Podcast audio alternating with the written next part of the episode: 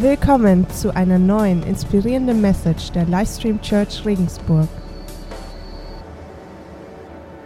Okay, ich möchte uns heute Morgen ein bisschen herausfordern. Äh, möchte, naja, vielleicht nicht nur ein bisschen, ich möchte uns herausfordern, okay? Ähm, ich möchte uns herausfordern zu einer Haltung oder zu einer Sichtweise in unserem Leben. Äh, und ich hoffe, du bist hier und sagst, jawohl, ich will, dass Gott zu mir redet heute Morgen. Ja? Okay, äh, ich werde uns eine herausfordernde Bibelstelle vorlesen.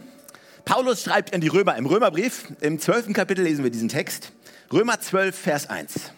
Da steht, weil Gott so barmherzig ist. Ist eine Einleitung hier. Weil Gott so barmherzig ist, fordere ich euch nun auf, liebe Brüder, die Schwestern sind immer mitgemeint in der Bibel, ja, also wenn das so steht, liebe Brüder und Schwestern, euch mit eurem ganzen Leben für Gott einzusetzen. Es soll ein lebendiges und heiliges Opfer sein, ein Opfer, an dem Gott Freude hat. Das ist ein Gottesdienst, wie er sein soll. Und da heißt es in Vers 4, so wie euer Körper viele Teile und jeder Körperteil seine besondere Funktion hat, so verhält es sich auch mit dem Leib Christi.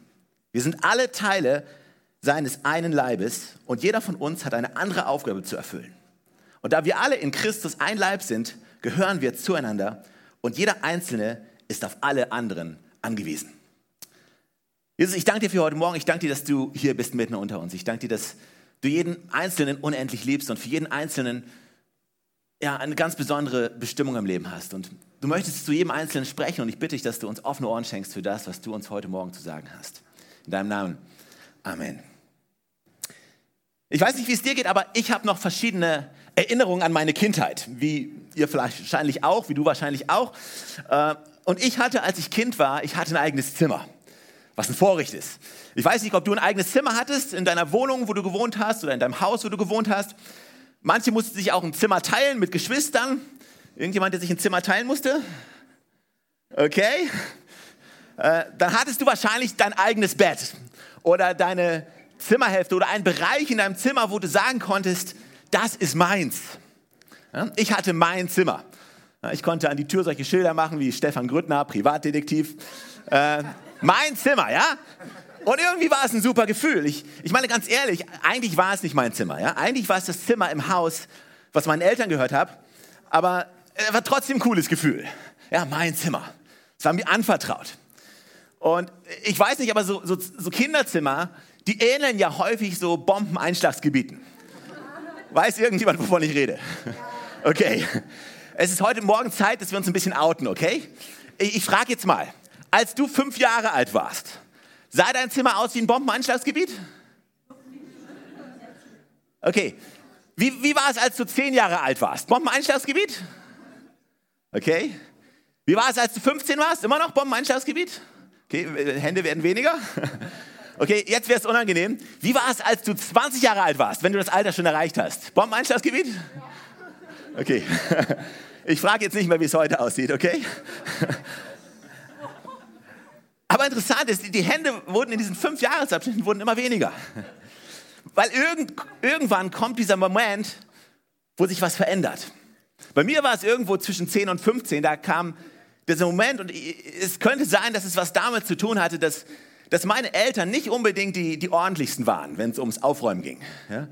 Und mit denen lag ich zunehmend mehr im Clinch, so als ich Teenager wurde. Und so als Kind seiner Eltern, insbesondere als Teenager, will man sich ja abgrenzen. Ja, man will ja anders sein als seine Eltern. Und deswegen habe ich irgendwann beschlossen, also bei mir ist es jetzt ordentlich. Und dann habe ich mein Zimmer in Ordnung gehalten. Danke, Leute. Nee, aber ganz ehrlich, irgendwann habe ich gemerkt, hey, mein Zimmer das ist meine Verantwortung. Es ist meine Verantwortung, ob es ordentlich ist und ob ich mich da wohlfühle. Äh, irgendwie, es ist nicht nur mein Zimmer, sondern es ist wirklich, dass ich dafür verantwortlich bin. Und ich habe gemerkt, da gibt es noch, noch mehr, da gibt es noch ein Next Level. Und so heißt der Titel der Message heute, Meins Next Level. Weil Next Level ist dann, wenn wir nicht nur sagen, es ist meins, sondern wenn wir sagen, hey, ich übernehme tatsächlich Verantwortung dafür. Das, was mir gegeben ist, es gehört mir. Das, was mir anvertraut ist, ich übernehme Verantwortung dafür und ich sage, ich bin zuständig dafür. Und es ist erstaunlich, welche Veränderung das im Leben von Menschen bewirkt, wenn wir sagen, hey, das ist meins. Es ist erstaunlich, und das ist ein wichtiges Erziehungsziel, äh, dass Kinder übrigens merken, naja, ich muss Verantwortung übernehmen für Dinge im Leben. Ja, wenn, wenn du Kinder hast und deine Kinder haben Kaninchen und du bist derjenige, der den Stall immer sauber macht, dann läuft was verkehrt. Aua. Es ist wichtig, dass wir irgendwann verstehen, okay, ich bin zuständig. Und wenn uns etwas wertvoll ist, dann, dann sagen wir, hey, das ist mir wichtig, dann sind wir auch gerne bereit zu sagen, hey, also, keine Ahnung, ein Beispiel, ich habe als Kind immer darüber gestaunt, dass unser Nachbar jeden Samstagnachmittag nicht nur sein Auto gewaschen hat, er hatte einen kirschroten Opel Kadett. Weiß noch einer, was ein Opel Kadett ist? Okay, ich bin nicht der Einzige, der im fortgeschrittenen Alter ist. So schön. Hat, jeden Samstag hat er seinen Opel Kadett, er hat ihn gewaschen, er hat ihn gereinigt. Aber nicht nur das, sondern er hat, er hat dran rumgeschraubt, er hat ihn gewartet. Und meins, es macht einen riesen Unterschied, ob wir sagen, etwas ist meins, ob wir etwas persönlich nehmen. Und zu verschiedenen Dingen in meinem Leben rede ich als, das ist meins. Ich rede auch von meinen Kindern. Das sind meine Kinder. Wie sie das selbst sehen oder nicht, das hängt meistens davon ab, ob sie was wollen oder nicht äh, oder was brauchen. Aber es sind meine Kinder. Nicht im Sinne von sozusagen, dass dieses mein Eigentum und ich kann alles mit ihnen machen oder sie zu allem bringen. Nein, nein, aber im Sinne von, es ist mir nicht egal, was mit ihnen los ist. Ich nehme Verantwortung für sie. Das sind meine Kinder. Ich möchte, dass es ihnen gut geht. Es ist nicht so, dass ich denke, wenn ich ihr Leben anschaue, hoffentlich kümmert sich irgendjemand drum. Ja? Ich kümmere mich drum. Und das wird auch nicht enden, wenn meine Kinder irgendwann erwachsen sind und dann irgendwann mit 72 von zu Hause ausgezogen sind, aus unserem Haus. Nein, es wird so bleiben. Ich werde immer sagen, hey, das sind meine Kinder. Es ist mir nicht egal, was mit ihnen passiert. Ich bin bereit, mein Bestes zu geben für sie. Meins. Weißt du, diese Haltung macht einen, einen riesen Unterschied. Und du merkst den Unterschied, weißt du, du merkst den Unterschied bei jemandem, der den Wirtschaftsteil der Zeitung liest, ob er Aktien besitzt, ob er an den Kursen interessiert ist, die da stehen. Ja, du merkst einen Unterschied, ob jemand einfach nur da hinguckt und sich für den Wert des Unternehmens, äh, wie sich das einfach so entwickelt, oder ob jemand einfach nur ein bisschen an Wirtschaft interessiert ist. Du merkst ganz oft einen Unterschied, sagen wir mal im Durchschnitt meistens, bei Leuten, die ein, denen ein Haus gehört, zu Leuten, die nur ein Haus mieten. Da ist ein Unterschied in vielen Fällen. Du merkst einen Unterschied zwischen dem Ladenbesitzer und dem, der als Verkäufer im Laden angestellt ist. In Bezug darauf, wie er die ganze Sache anschaut, welche Sachen ihm auffallen und welches, auf welche Sachen er achtet. Da ist ein Unterschied, wenn wir Eigentümer von etwas sind, wenn wir sagen, etwas ist mir anvertraut. Ich habe einen anderen Blick, es ist mir nicht mehr egal, ich übernehme Verantwortung. Und Paulus redet über Gemeinde. An diesem Brief an die Römer, an die, diese Gemeinde in Rom, die er schreibt, schreibt er diesen Text und er fordert uns heraus. Und er fängt damit an, weil Gott so barmherzig ist.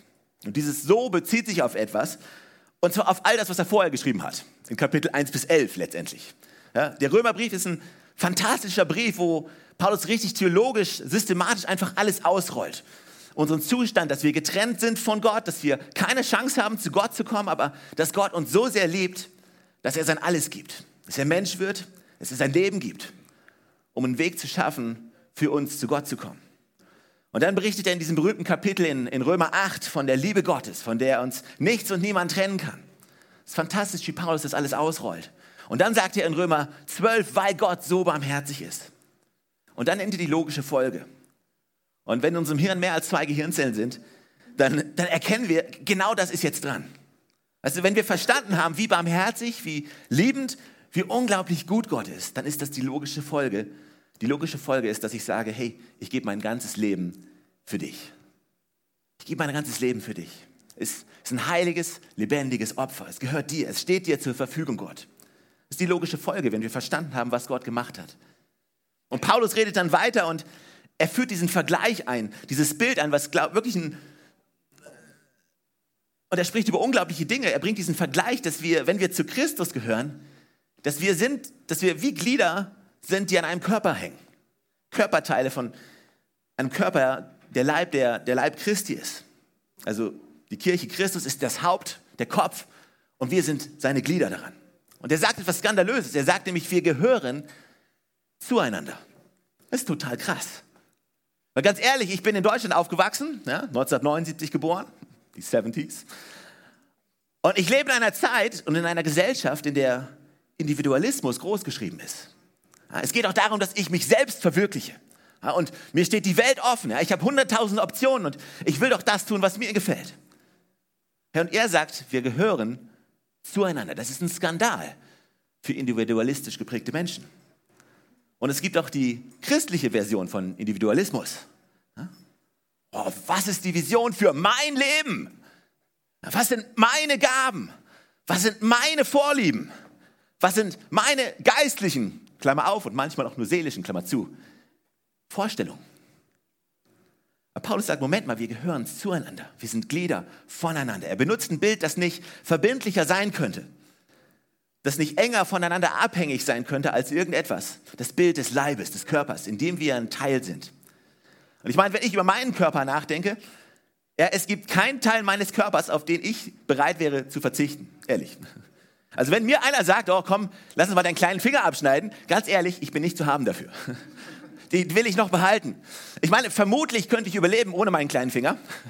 Mein kleiner Finger hätte es dann schon etwas schwieriger ohne mich. Aber ich will die noch behalten. Ich bin eins, ein Stück.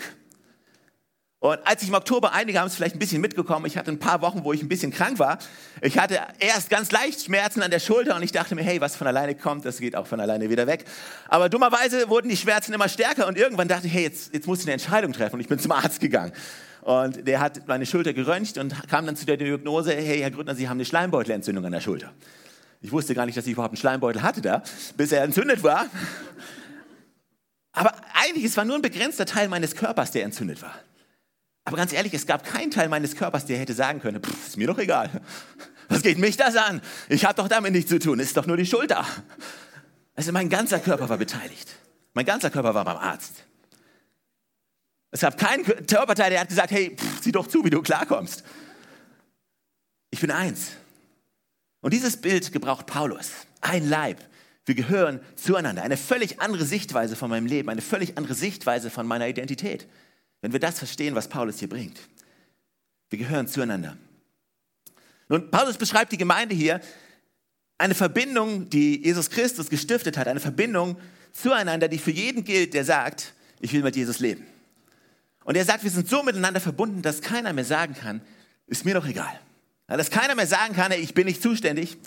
Dass keiner mehr sagen kann, hey, naja, da müsste sich ja mal jemand drum kümmern. Sondern dass dieser ganze Leib sagt, hey, es ist meins und es ist mir wichtig und ich übernehme Verantwortung. Und ich sage nicht, es müsste sich ja jemand drum kümmern, sondern ich bin bereit, mich drum zu kümmern. Ich bin bereit zu gehen. Und für diese Verantwortung, von der ich spreche, für diese Haltung, also da ist keine Aufgabenbeschreibung notwendig. So nach dem Motto, oh, das ist nicht Teil meiner Job Description, äh, die Aufgabe mache ich nicht. Nein, wenn wir sagen, es ist meins, dann sagen wir, ich möchte es möglich machen.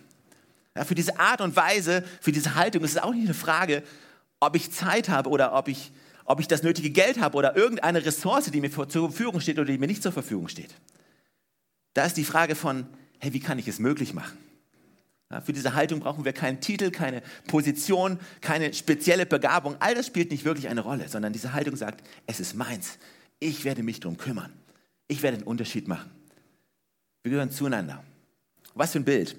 Und weißt du, der heutige Gottesdienst zeigt, es gibt Menschen hier in dieser Kirche und zwar eine Menge davon, die sagen, jawohl, ich übernehme Verantwortung. Dass wir hier Gottesdienst feiern, dass, äh, also, dass jemand die Tür aufgeschlossen hat, dass jemand hier Musik gemacht hat, dass Leute das Licht angeschaltet haben, den Ton abgemischt haben, dass Leute Kaffee kochen, Menschen begrüßen, Stühle stellen. All das zeigt, es gibt Menschen, die sagen, hey, ich übernehme Verantwortung. Mindestens ich übernehme eine Aufgabe. Aber ich weiß von vielen Menschen, die sagen, weißt du, nein, ich übernehme Verantwortung. Es ist meins. Nun, gleichzeitig, ich will mich nicht beschweren, aber ich stelle auch immer wieder fest, naja, in der Gemeinde, es gibt auch immer wieder verschiedene Positionierungen dazu. Es gibt auch manchmal Menschen, die sagen, ja, die Gemeinde macht das und die Gemeinde macht das und diese Position einnehmen eines Zuschauers. Natürlich gibt es das und ich will heute Morgen niemanden verprügeln, keine Sorge, aber Wisst ihr, manchmal kann der Leib Christi so ein bisschen so sein wie jemand, der einen Schlaganfall hat und der halbseitig gelähmt ist. Oder wie jemand, bei dem Körperteile nicht funktionieren oder nicht ihre Funktion ausüben. Aber so ist es nicht gedacht, sondern dieser Leib soll funktionieren. Und ich male mir gleichzeitig aus, was würde passieren, wenn jeder einzelne Christ sagen würde, es ist meins. Also wenn jeder einzelne Christ sagen würde, es ist meine Verantwortung, es ist mir nicht egal. Wenn jeder einzelne Christ sagen würde, der Auftrag, den Jesus gegeben hat, den nehme ich persönlich. Das ist meins, das ist meine Verantwortung. Wenn jeder Christ sagen würde, hey, die Atmosphäre, wenn wir zusammenkommen im Gottesdienst, das ist meine Verantwortung. Egal, ob ich auf einer Liste stehe oder für irgendeinen Job, ich präge Atmosphäre im Worship. Ich präge Atmosphäre in der Predigt. Ganz ehrlich, ihr helft mir entweder oder ihr helft mir nicht, wenn ich predige, indem wie ihr hier seid und wie ihr die Atmosphäre mitprägt. Und wenn jeder an einem Sonntag sagt, hey, wenn da Menschen kommen, ich will Gastgeber sein, das macht einen riesen Unterschied. Wie würde die Welt aussehen, wenn Christen sagen würden, hallo, ich übernehme Verantwortung für die Menschen, für andere Menschen, für Mitmenschen, für Mitchristen. Als Gott zu Kain kommt und ihn nach seinem Bruder fragt, sagt er, bin ich meines Bruders Hüter? So nach dem Motto, ist doch nicht mein Problem. Das ist das Gegenteil von der Haltung, von der ich heute Morgen spreche. Das ist nämlich die Haltung, jawohl, ich bin der Hüter meines Bruders, meiner Schwester. Ich bin der, dem es nicht egal ist, wie es Menschen geht. Ich bin, der nicht, ich bin nicht der, der sagt, hoffentlich kümmert sich jemand drum, sondern ich bin bereit, mich drum zu kümmern. Hey, wie würde diese Welt aussehen, wenn Christen einfach Christen wären? In der Gesamtheit von uns. Und ich darf uns da herausfordern, auch mich, wir haben es ja besprochen, ich fordere mich selbst auch immer wieder heraus, auch mit dieser Predigt. Bei all diesen Dingen. Aber das ist Christsein letztendlich. Wenn jeder sagt, hey, auch der Zustand von dem Gebäude, der ist mir nicht egal. Wenn ich reinkomme und ich sehe da Müll liegen, sage ich nicht, ja, hoffentlich räumt das mal jemand weg. Und weißt du, wenn ich, wenn ich, wenn ich sehe, etwas ist kaputt, sage ich nicht, ja, hoffentlich repariert das mal irgendjemand. Sondern ich übernehme Verantwortung. Weißt du, wie würde die Gemeinde Jesu, wie würden die Auswirkungen der Livestream Church in Regensburg und in der Region sein, wenn jeder von uns am Start wäre? Und ich glaube, da gibt es noch so viel mehr. Also wir reden darüber, ich übernehme Verantwortung und es ist interessant, dieses Wort, über dieses Wort nachzudenken. Denn Verantwortung zu übernehmen hat etwas damit zu tun, dass wir uns verantworten werden. Und auch das ist eine Realität. Jeder von uns wird sich verantworten, weil jedem von uns ist so viel anvertraut. Und wir werden irgendwann vor Gott stehen und er wird uns anschauen und wird sagen, hey, was hast du mit dem gemacht, was ich dir anvertraut habe? Und bis jetzt habe ich viel über Gemeinde geredet, aber ich möchte das Bild mal bewusst ein bisschen weiter aufziehen, denn es betrifft ja so viel mehr. Ja, uns allen sind Menschen anvertraut. Ja, vielleicht ist dir ein Ehepartner anvertraut. Vielleicht sind dir Kinder anvertraut, vielleicht ist, sind dir Nachbarn anvertraut, Arbeitskollegen, Schulkollegen, ein Umfeld. Und sind Finanzen anvertraut, unabhängig davon, ob es viele sind oder wenige. Und sind Dinge und Menschen und Umfelder anvertraut. Und dir ist Zeit anvertraut. So vieles, was uns anvertraut ist in unserem Leben, wo wir sagen können, hey, es ist meins. Ich will Verantwortung übernehmen. Und ich glaube, da ist, steckt so viel mehr dahinter, als wir uns häufig klar machen. Paulus schreibt in einem anderen Brief an die Kolosser einen krassen Satz. Er sagt nämlich, alles, wie viel ist alles? Ziemlich umfassend, oder? Alles, was ihr, immer, auch, was ihr auch immer ihr tut oder sagt, soll im Namen von Jesus, dem Herrn, geschehen, durch den ihr Gott, dem Vater, danken sollt. Alles, was ihr tut oder sagt, soll geschehen im Namen von Jesus. Was bedeutet das? Im Namen von Jesus bedeutet, als wenn er es selber machen würde. Sprich, wir sind seine Botschafter, seine Stellvertreter, die Jesus gerade repräsentieren in der Situation, in der wir stehen.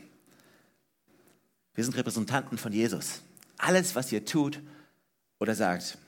Und ich glaube, es ist echt lohnend, dass wir uns immer wieder innehalten und sagen, Herr, was hast du mir alles anvertraut? Was hast du mir alles anvertraut? Und ich will sagen, es ist meins. Ich übernehme Verantwortung. Ist mir nicht egal. Ich werde einen Unterschied machen.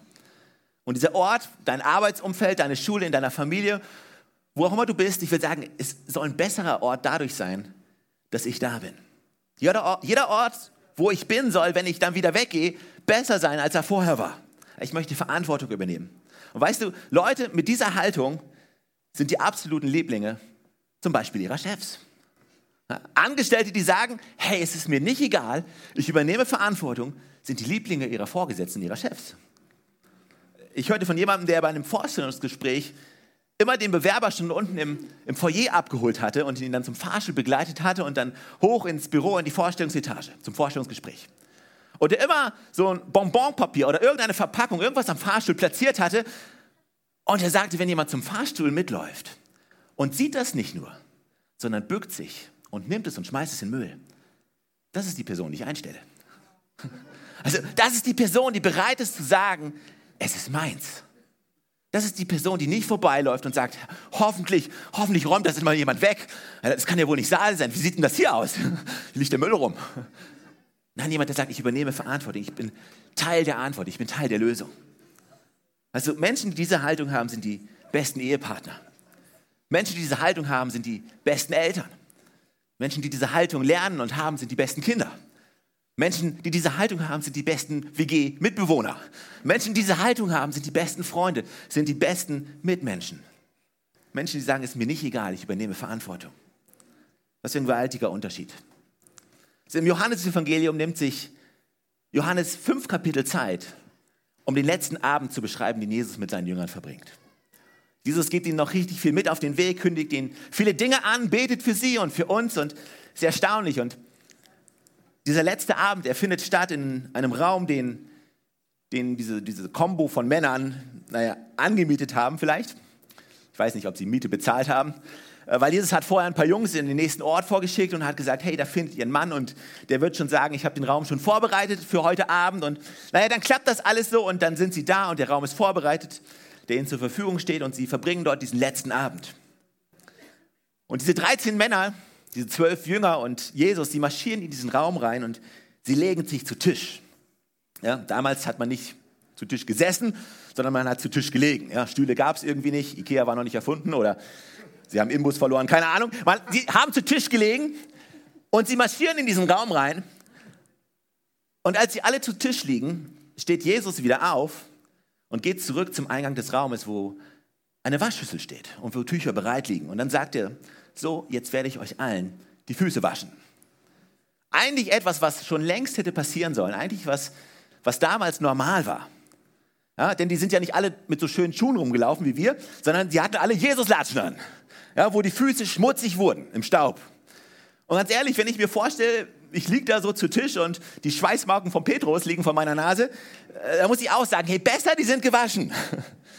So als es war üblich, dass die Füße gewaschen wurden, wenn man in ein Haus kam. Und es war üblich, dass diese Aufgabe erledigt wurde vom niedrigsten Sklaven oder von dem niedrigsten im Haus, von dem, der das, der das Ende der Nahrungskette bildete in diesem Haushalt. Der geringste von allen.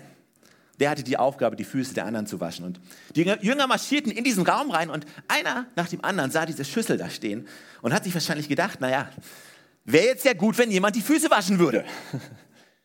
Wäre doch super, wenn sich jemand darum kümmern würde.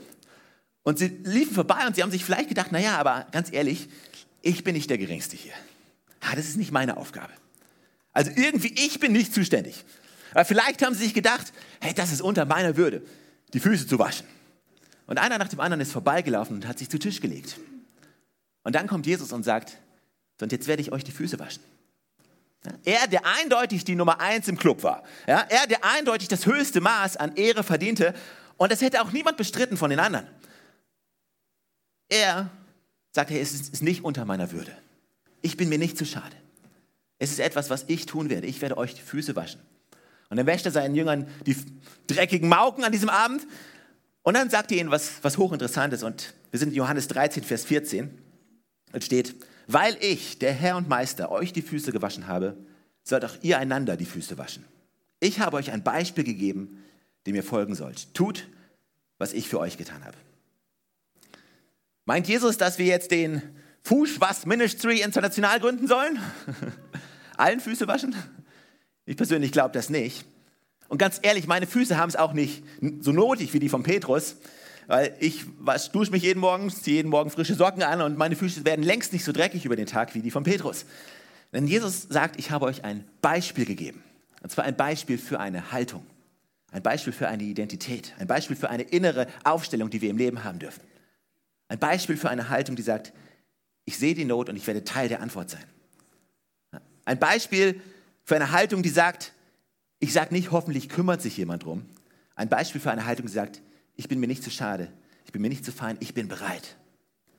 Eine Haltung des Dienens, eine Haltung, von der Jesus sagt, hey, ich tue das, damit ihr das auch tun sollt, damit ihr diese Haltung einnimmt. Das ist mein Plan, ich werde meine Gemeinde bauen und die Pforten der Hölle werden sie nicht überwinden können, sagt Jesus. Ich möchte dich einpflanzen, ich möchte dich einsetzen als einen lebendigen Stein in ein geistliches Haus, in die Gemeinde. Und Jesus möchte, dass wir diese Haltung haben. Ganz schön herausfordernd, finde ich. Ein Beispiel, das er uns gibt. Nun, es ist letztlich ein Beispiel dafür für etwas, was ganz normal ist, wenn ein Mensch merkt, hey, das ist meins. Ne, ich bin zuständig. Es ist mir nicht egal. Ich übernehme Verantwortung. Und wenn wir sagen, es ist meins, dann sind wir auch gerne bereit und dann macht uns das nichts aus. Ich erinnere mich noch ganz gut, als, als unsere Kinder mal Windeln getragen haben. die auch zwischendurch mal gewechselt werden mussten. Und ich wusste, wie das funktioniert. Ich habe auch immer wieder meinen Kindern die Windeln gewechselt und ganz ehrlich, es ist nicht der tollste Job, den man so äh, machen kann mit seinen Kindern, äh, aber ich habe es ganz gut hingekriegt äh, und dann macht man das alles schön sauber und denkt sich, ja, jetzt die neue Windel und alles anziehen und fertig.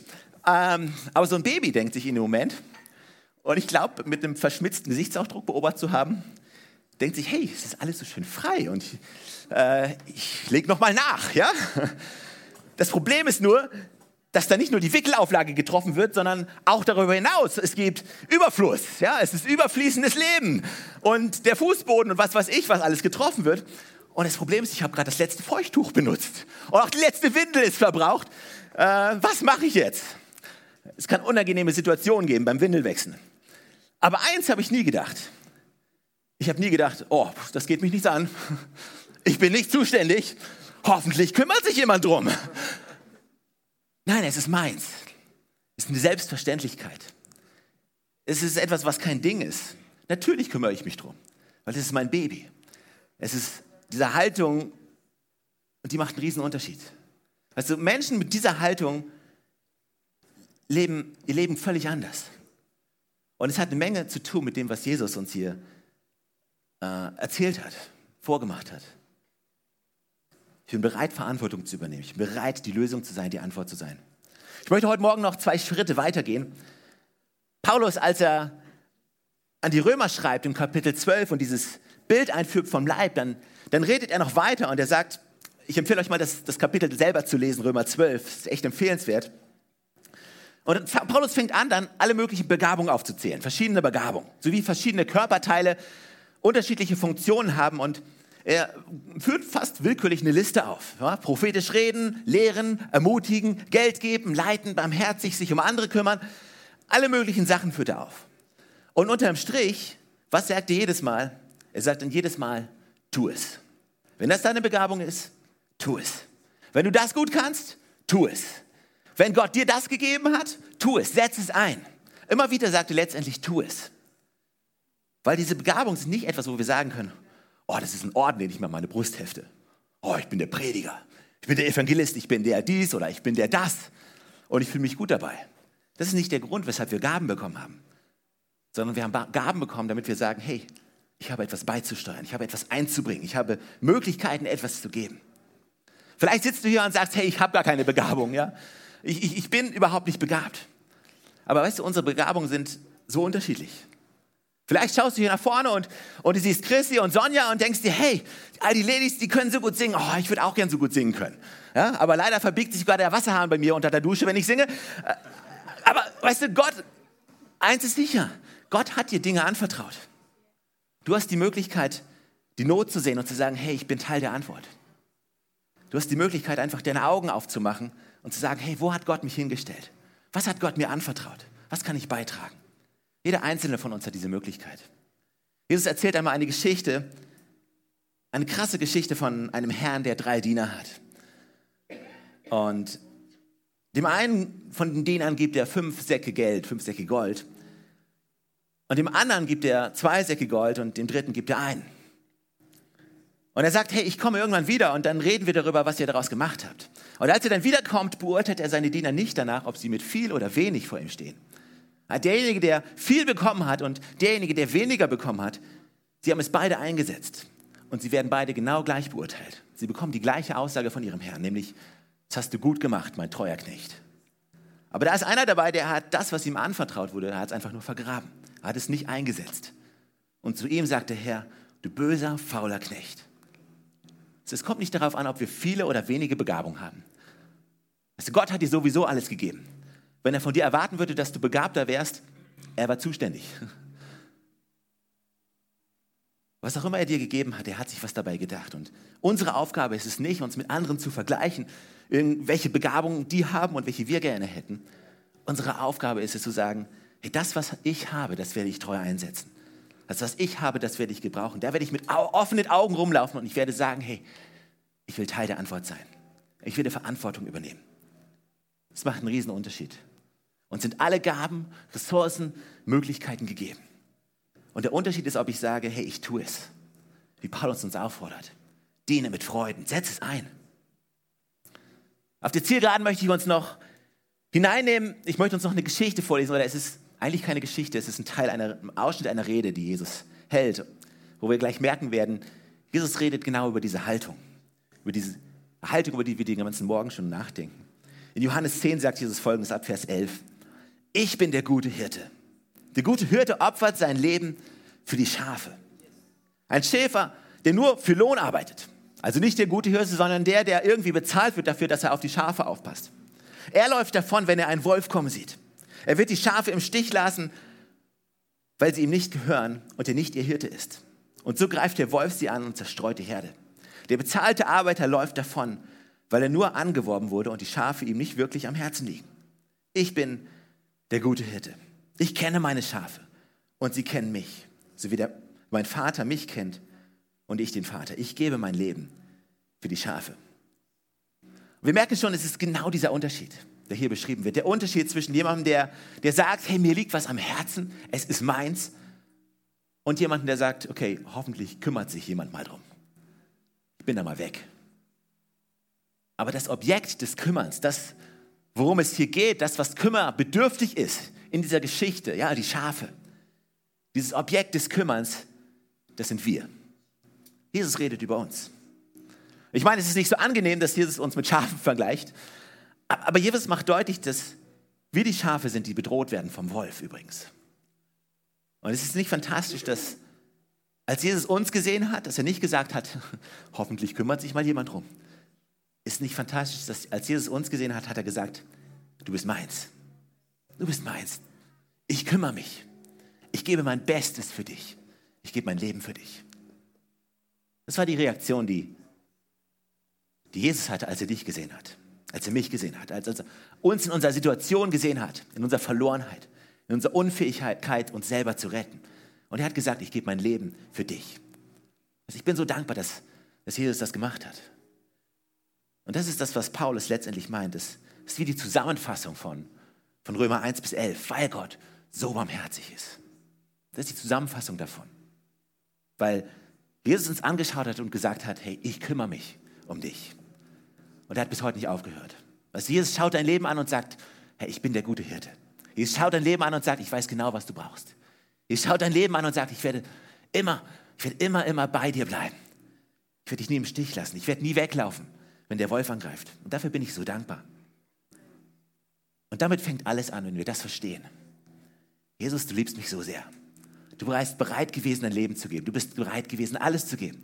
Du hast gesagt, ich bin verantwortlich. Du hast alles investiert. Wenn wir das verstehen, ihr Lieben, das kann so viel ändern. Was bleibt dann anderes, als zu sagen, hey, dir gehört mein Leben? Was, was können wir anders geben, als zu sagen, hey, ich will dir mein ganzes Leben geben?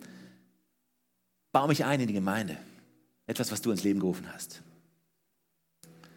Ich, ich weiß nicht, was für dich heute Morgen dran ist. Vielleicht ist es dieser ganz grundlegende Schritt, auf Jesus hin, zu verstehen, was Jesus für dich gegeben hat. Er hat dich gegeben, sehen in deiner Situation. Vielleicht sagst du, hey, ich bin so weit weg von Gott und du merkst, hey, wenn das wahr ist, dass Gott mich trotzdem so sehr liebt, dass er mich will, dass er mich einlebt, ein Leben zu leben mit ihm zusammen, ja, dann möchte ich diesen Schritt heute Morgen machen. Und wir werden gleich nach dem nächsten Song zusammen Gebet sprechen, wo wir genau das tun werden, zu sagen, hey Jesus, wenn das stimmt, dann möchte ich dir mein Leben geben.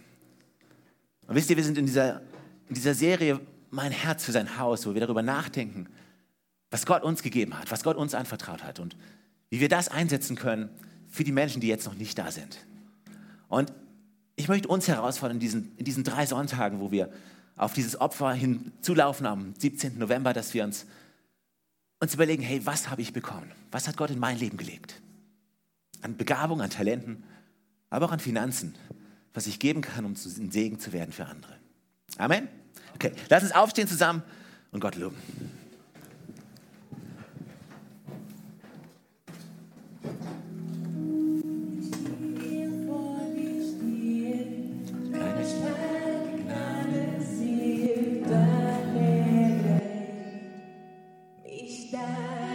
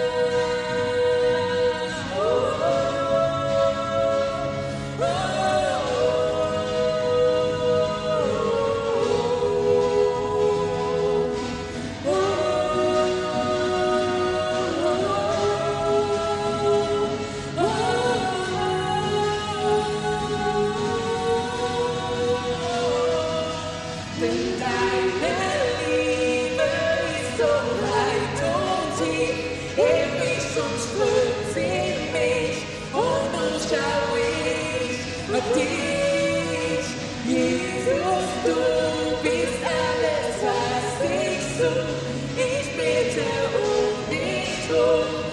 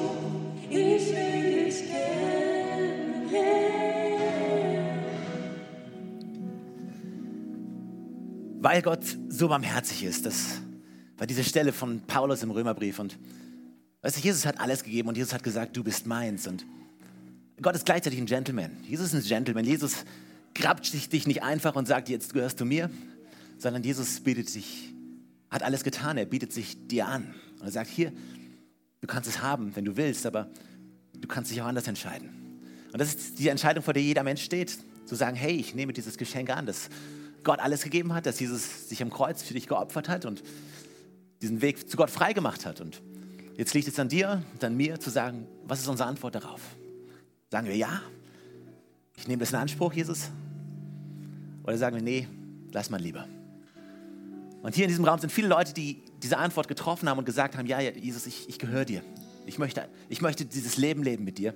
Ich möchte alles geben für dich, weil du hast alles für mich gegeben. Und wenn du sagst, ja, ich, ich möchte das annehmen, was Jesus für mich getan hat, dann ist der erste Schritt zu sagen, ja, ich, ich sag's Jesus. Die Bibel sagt, wenn du es mit deinem Herzen glaubst und mit deinem Mund bekennst, dass wir gerettet werden. Und dazu möchte ich uns auffordern. Wir werden gleich ein Gebet zusammensprechen, alle zusammen mit dir. Und wenn du sagst, hey, ich, ich, möchte, ich möchte diesen Schritt wagen, ich möchte Jesus mein Leben geben, ich möchte, dass, dass er in mein Leben kommt, dass ich diese Fülle habe, von der die Bibel spricht. Diese Hoffnung haben, diese Liebe haben, die nur Gott geben kann, dann, dann möchte ich dich ermutigen, diesen Schritt zu wagen. Und danach wird dein Leben nicht rosig sein, es wird nicht alles besser, aber deine Sicht auf dein Leben und auf viele Dinge werden sich ändern. Und das ist das, was Jesus schenken möchte. Er möchte dich begleiten in deinem Leben, möchte dein Freund sein und ein Retter und Begleiter in deinem Leben. Lass uns zusammen beten. Herr Jesus, danke, dass du mich liebst. Danke, dass du für mich am Kreuz gestorben bist und wieder auferstanden bist. Danke, dass du mich so annimmst, wie ich bin. Bitte vergib mir all meine Schuld und füll mein Herz mit deiner Gnade. Du bist mein Gott, mein Herr und mein Retter. Ich folge dir nach. Im Namen von Jesus. Amen.